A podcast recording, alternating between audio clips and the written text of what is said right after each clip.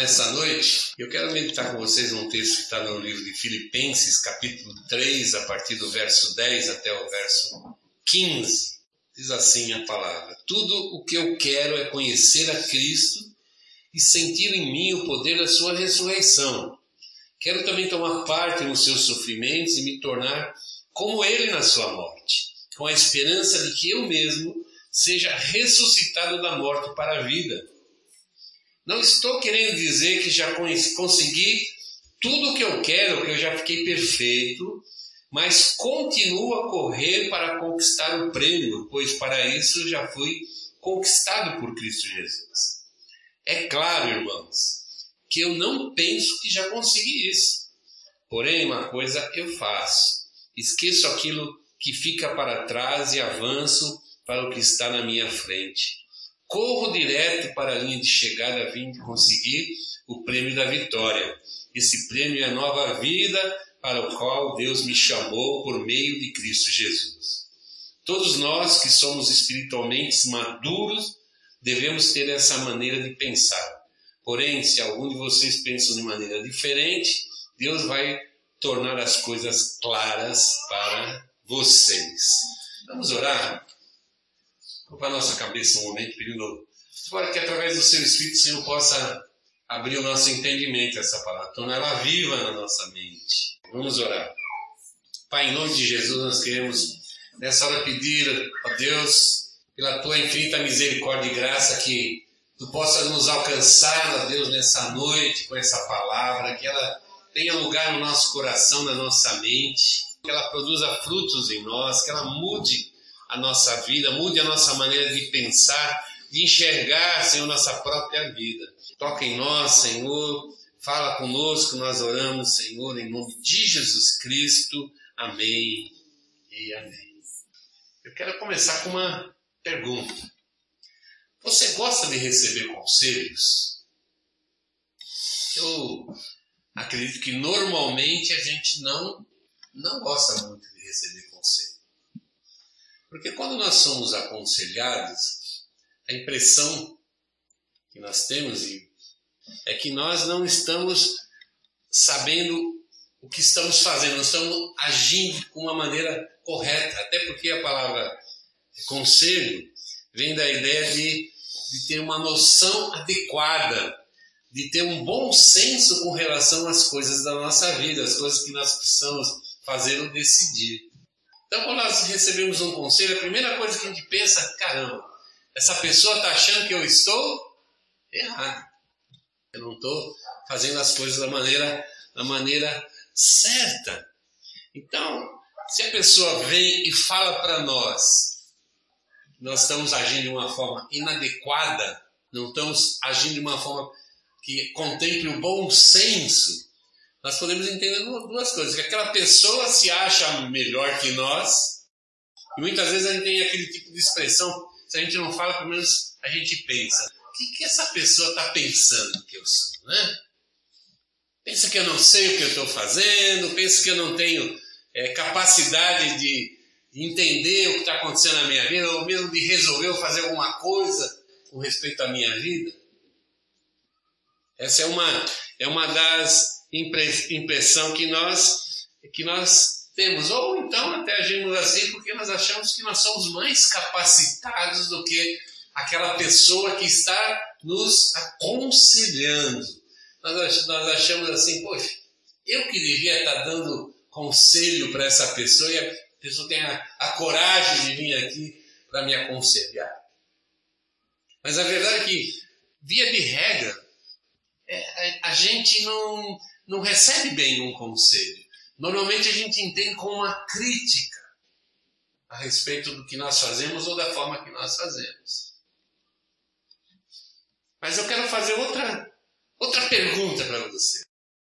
Você gosta de dar conselhos? Você gosta? Normalmente, a gente acha que a gente, mesmo que não, não, não, não goste ou não costume dar conselhos, a gente seria um bom conselheiro. Essa é a opinião que a gente tem de nós mesmos. Se é certo ou se é errado, eu não sei. Mas eu quero, quero fazer uma terceira pergunta. Se você pudesse voltar no tempo lá da sua vida, que conselho em algum momento da sua vida você daria para você mesmo? Que conselho você daria para você? Eu não, não, não sei exatamente qual é o conselho que você daria para você. Não sei. Poderia ser vários, muitos. Mas eu tenho uma, uma ideia assim que provavelmente esse conselho seria para que você mudasse alguma escolha que você fez em determinado momento da sua vida. Mas talvez uma mudança que você fez, ou quando, quando você não ouviu os conselhos, às vezes, dos seus pais ou de alguém, ou principalmente quem é adolescente, adolescente detesta conselho. Principalmente de pessoas mais velhas, principalmente ainda dos seus pais. Mas seja lá o que a gente pensou, provavelmente a gente vai pensar assim: nossa, se eu tivesse feito uma, uma escolha diferente lá no passado, meu presente hoje seria diferente. Porque a gente sabe, mesmo às vezes apenas por intuição, que o que nós fazemos no passado determina como será o nosso futuro. E apesar de saber isso, muitas vezes a nossa decisão não é, não corresponde uma escolha segura que, que cause, que produza resultados bons para o nosso futuro. E as escolhas da nossa vida espiritual, irmãos, seguem esse mesmo tipo de pensamento. Desde que a gente se torne uma pessoa capaz de entender que ele é uma pessoa capaz de entender que existe um Deus, capaz de, de começar a entender que, que esse Deus tem exigências a respeito da nossa vida, tem expectativas a respeito da nossa vida. As nossas decisões não somente afetam a nossa vida terrena, o que nós vamos ser na nossa vida, o que vamos conquistar, para que o que nós vamos realmente fazer na nossa vida, mas afeta também a nossa vida espiritual. E quando nós falamos de vida espiritual, nós passamos até da barreira dessa vida e pensamos também numa vida pós-vida ou a vida a vida eterna. Se eu tenho consciência que as minhas escolhas mudaram minha vida, eu tô, hoje eu sou uma consequência de todas essas escolhas que eu fiz e podia ser diferente, eu teria resultado diferente. Também na minha vida espiritual, essas escolhas, da mesma forma, poderiam produzir situações diferentes. Hoje, já na minha vida, mas principalmente no que diz respeito à vida eterna.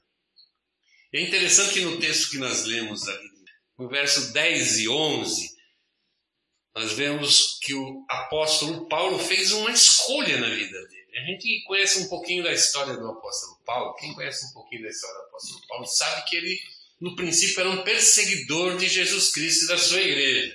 Depois ele acabou tendo um encontro com Cristo, se converteu e passou a ser perseguido por ser alguém que cria, que seguia fielmente e obedecia fielmente a mensagem de Cristo e se transformou uma pessoa muito importante na obra de Cristo. Mas ele diz aqui no verso, de, no verso 10 e 11, diz assim, tudo o que eu quero é conhecer a Cristo e sentir em mim o, o poder da sua ressurreição. Quero também tomar parte nos seus sofrimentos e me tornar como ele na sua morte, com a esperança que eu mesmo seja ressuscitado da morte para a vida. O que ele está dizendo aqui? Fala, apesar de tudo, o que eu quero, o meu projeto de vida, a minha escolha de vida, é aceitar completamente o chamamento de Jesus Cristo. E lembra que Jesus Cristo falou a respeito de ser discípulo dele? Negar a sua vida, morrer com ele. Morrer com ele. E o próprio Paulo, escrevendo a respeito do batismo, ele diz que no batismo nós morremos com Cristo, mas ao mesmo tempo nós ressuscitamos com Ele. E o que o apóstolo Paulo está dizendo aqui que ele quer viver essa vida. Negar a vida humana para viver a vida de Cristo. Porque ele espera que um dia ele seja o quê? Recompensado. Ele está investindo a sua vida em Cristo agora. E a vida dele, se você ler a história do apóstolo Paulo, foi repleta de perseguições e sofrimentos, simplesmente porque ele tomou essa opção de viver debaixo da sua fé em Cristo Jesus e debaixo da autoridade de Cristo. E apesar disso, ele nunca voltou atrás. Nunca voltou atrás. Mas ele manteve a sua escolha. Ele diz aqui, no verso 13 e 14, diz assim: É claro, irmãos, que eu não penso que já consegui isso. Eu tento viver dessa forma, mas ainda não, não consegui a perfeição, vamos dizer assim. Mas uma coisa eu faço, esqueço aquilo que fica para trás e avanço para o que está na minha frente. Corro direto para a linha de chegar a fim de conseguir o prêmio da vitória. Então, o que, que ele fazia com a sua vida? Sempre ele avaliava, ele olhava as circunstâncias da sua vida, olhava as escolhas que ele estava fazendo, o que ele estava decidindo fazer com a sua vida e apontava novamente para Jesus. Ele corrigia o seu rumo. A nossa vida cristã ela não tem um piloto automático que corrige a nossa rota. Apesar de muitas vezes a gente pensar que essa é até a função do Espírito Santo de Deus. Não. Não. Nós temos que fazer essa correção. Por isso que nós somos exortados pela, pela palavra a ter uma vida sensível à voz do Espírito Santo, onde ele, ele, ele, ele mostra para nós a vontade de Deus para que a gente possa corrigir o nosso, nosso caminho. Segundo o apóstolo Paulo, lá no final do texto que nós lemos, no versículo 15, ele diz assim: Todos nós que somos espiritualmente maduros devemos ter essa maneira de pensar. Mas aí que está o grande problema. Por quê? Porque isso depende basicamente do nosso livre-arbítrio. E nem sempre, nem todos somos espiritualmente maduros a ponto de perceber essa situação e decidir pela mudança de rota. São, é o nosso livre-arbítrio que produz em nós as escolhas, sejam elas escolhas más ou escolhas boas. A expectativa de Deus é que nós, sendo direcionados pelo Espírito, que a gente tome as boas escolhas para ter a, as consequências das nossas escolhas nos leve para um lado positivo, um lado realmente que produza aquilo que Deus deseja produzir em nós e através de nós na vida de muitas pessoas. Paulo fala sobre isso, escrevendo aos Coríntios na sua primeira carta, no capítulo 6, a partir do verso 9 ao 12, mas eu vou ler só a partir, o finalzinho só a partir do verso 12, e depois eu vou ler também 1 Coríntios 10, 23, que segue na mesma linha de pensamento. Ele diz assim aos, aos Coríntios: Alguém vai dizer, eu posso fazer tudo o que eu quero. Pode sim, mas nem tudo é bom para você. Eu poderia dizer, posso fazer qualquer coisa, mas não vou deixar que nada me escravize. Alguns dizem assim: podemos fazer tudo o que queremos, sim, mas nem tudo é bom. Podemos fazer tudo o que queremos, mas nem tudo é útil. Paulo está dizendo: fala assim, não, lógico, você pode decidir a sua vida. Ninguém vai decidir por você. Ninguém. Mas tem um porém. Nem tudo é bom para a nossa vida, nem tudo é útil para a nossa vida e pior, tem coisas na nossa vida que nos escravizam. E nós Precisamos da obra de Cristo para nos ver livres, libertos de toda a obra do pecado. E agora, de repente, por vontade própria, eu volto para esse cativeiro. Eu volto a ser escravo do mundo.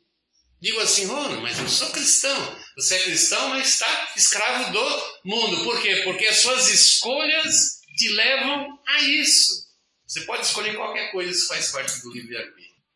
Mas a palavra de Deus diz que você precisa ser ponderado, você precisa ouvir a palavra de Deus para você decidir de fato, de verdade, aquilo que você precisa escolher.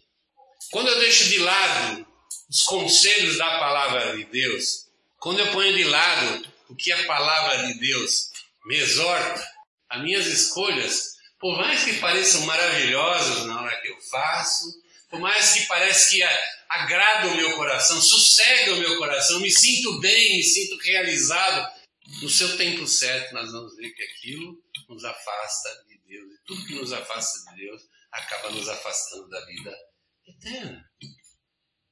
Posso escolher qualquer coisa na minha vida? Você tem esse livre-arbítrio dado por Deus. Isso é garantia de Deus. Mas tudo que você escolher vai ter consequências primeiro momento parece que não. Parece que está tudo maravilhoso, tudo ótimo. Parece que não muda nada na minha relação com Deus. Mas nós percebemos e percebemos logo que faz muita diferença. Faz muita diferença nos resultados que eu vou ter na minha vida. O livro de Hebreus traz um conselho sobre as nossas atitudes, resultado das nossas escolhas. Ele diz lá no capítulo 12, no versículo 1 e 2, ele diz assim: Portanto, deixemos de lado tudo que nos atrapalha e o pecado que se agarra firmemente em nós e continuemos a correr sem desanimar a corrida marcada para nós. Conservemos os nossos olhos fixos em Jesus, pois é por meio dele que nossa fé começa e é ele quem a aperfeiçoa. O que está dizendo aqui o autor de Hebreus? Qual é o conselho que ele está nos dando? Afaste, primeiro, do pecado, porque isso é uma condição natural do cristão. Por quê? Porque o cristão é chamado para ser o quê? Santo. Santo. Então eu tenho que me afastar do mundo. Se o Espírito Santo de Deus vive em você, naturalmente você vai se afastar do mundo e das coisas do mundo. Existe uma, uma relação de obras da carne no livro de Gálatas, no capítulo 5, que fala muito claramente o que é a obra do mundo, as coisas do mundo que tentam contaminar a nossa vida cristã, contaminar a nossa santidade. Santidade significa exatamente estar afastado do mundo.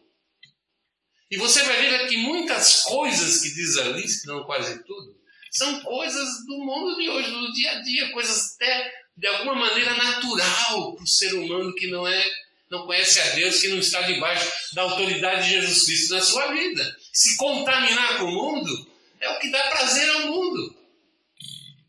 É o que satisfaz o mundo prostituição, a bebedeira, a imundície, as conversas tolas, imorais.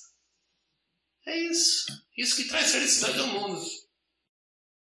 O mundo tem o seu palavreado, tem a sua forma de pensar, tem a sua forma de buscar satisfação que não cabe mais na vida de alguém que é cristão. E a palavra está dizendo exatamente isso aqui, ó. Deixemos de lado Foge disso, deixa de lado. Mas não é só o pecado. Aqui diz também o que? Os embaraços na vida. Diz assim, ó. Tudo aquilo que nos atrapalha. Peso morto na nossa. Muitas vezes nós gastamos a nossa energia, gastamos o nosso dinheiro, gastamos o nosso tempo em coisas que não trazem nenhum benefício para a nossa vida espiritual. Por si só não é um pecado. Falar, não, isso é um pecado, não é um pecado. Mas é desnecessário. desnecessária. É colocar peso na nossa mochila, numa caminhada. Aqui a palavra está dizendo assim que é uma corrida, é uma carreira, é um, é um. Eu costumo dizer que a vida cristã ela é uma maratona. Se é uma corrida, é uma maratona, é uma corrida longa que precisa da economia de toda a energia. E você nunca vê um maratonista correndo com uma mochila nas costas, com coisas desnecessárias. E muitas vezes nós investimos pesado a nossa vida nas coisas desnecessárias. E a palavra de Deus diz muito claramente o que é necessário, né? Buscar o reino de Deus em primeiro lugar. E o resto que você precisa vai vir naturalmente. Pode ter certeza, Deus vai ser fiel com você. Não estou dizendo que você não deva trabalhar, não deve estudar, enfim. Deve sim, o cristão tem que ser uma pessoa de destaque, não uma pessoa ignorante. Até porque o estudo nos ajuda até no entendimento até da palavra de Deus. Quando Deus quis alguém para sistematizar a teologia do cristianismo, chamou quem? O apóstolo Paulo, que era um cara formado na melhor universidade. Mas tinha também um pessoal mais simplório ali, que eram pescadores, que eram pau para toda a obra também. Todo mundo tem lugar no reino de Deus. Mas é importante que a gente entenda, bem importante que a gente entenda, que essa escolha de deixar o pecado, o embaraço da nossa vida, é uma escolha pessoal, uma escolha que nós fazemos. Também ninguém vai fazer por nós. Às vezes nós somos pressionados, os filhos pelos pais, o, o, os casais pelo cônjuge. E aí, vamos, vamos mudar, vamos ser diferente, isso não está sendo bom para você. Aí vem aquela coisa do conselho. Quem essa pessoa pensa que é para me dar conselho? Mas agora quem está dando conselho é a palavra de Deus. Se o Espírito de Deus quer falar alguma coisa para nós nessa noite, é exatamente isso que ele quer nos dizer. Para a gente finalizar, no livro de Gálatas, no capítulo 6, no verso 7, o apóstolo Paulo, ele é o, é o, é o último capítulo do livro de Gálatas. Ele, ele fala muitas coisas sobre a vida, viver no Espírito de Deus, na forma de viver, que os Gálatas, eles estavam se desviando da verdade. Eles estavam começando a adotar algumas coisas lá do Velho Testamento, junto com a, palavra de Deus, permitindo que aquelas coisas contaminassem a palavra de Deus ele faz uma descrição, o apóstolo Paulo fala sobre a vida cristã, cheia do Espírito Santo, como que age, como é que funciona, como o fruto do Espírito age na nossa vida. E no último capítulo ele, ele termina fazendo um alerta. Alerta. E o alerta dele começa assim: não se enganem. Ele não está nem dizendo assim, olha, não deixa alguém te enganar. Está dizendo, você mesmo não se engane, porque nós temos, infelizmente, esse costume de nos enganar quando se trata da palavra de Deus. Deus é amor, Jesus é maravilhoso, Jesus acha que Jesus vai, vai falar alguma coisa contra mim? Ele é amor. Deus está comigo. Escuto isso direto, pessoas que não conhecem nada, não entendem. Deus está sempre comigo. Sem Jesus, querido, não vai. Não é Jesus pendurado no pescoço. É Jesus dentro da gente. Dirigindo a nossa vida. Dirigindo. Não se engane, não se deixe levar por essas ideias que parece que tudo igual, parece que não faz diferença, que Deus é ótimo, que todo mundo é filho de Deus. Será? Não se engane. Juízo, bom senso. E ele continua: que, o, que, o que uma pessoa plantar é o mesmo que colherá. O que o homem plantar, ele vai colher. Não tem como ser diferente. Você quer plantar para a sua vida espiritual? Escolhe o que você vai plantar. Escolhe a semente. Você quer plantar para a sua vida aqui nessa, na terra? Escolhe a semente que não te atrapalhe na sua vida espiritual, muito pelo contrário, que a vida espiritual te ajude a ter sucesso nessa vida que você está vivendo nesse mundo. E o sucesso para Deus não é você ficar famoso, ficar rico, ser reconhecido no mundo inteiro. Se alguém está vendendo essa ideia para você, não se engane. O propósito de Deus através do seu Espírito é fazer você um cristão, um pequeno Cristo. A melhor imagem, a melhor imitação de Cristo que o Espírito Santo puder fazer na sua vida é isso que ele vai fazer. Mas para que ele faça isso, depende muito das suas escolhas. E para que você faça escolhas boas, aprenda a receber os conselhos da palavra de Deus. Amém? Amém. Vamos ficar em pé, vamos orar.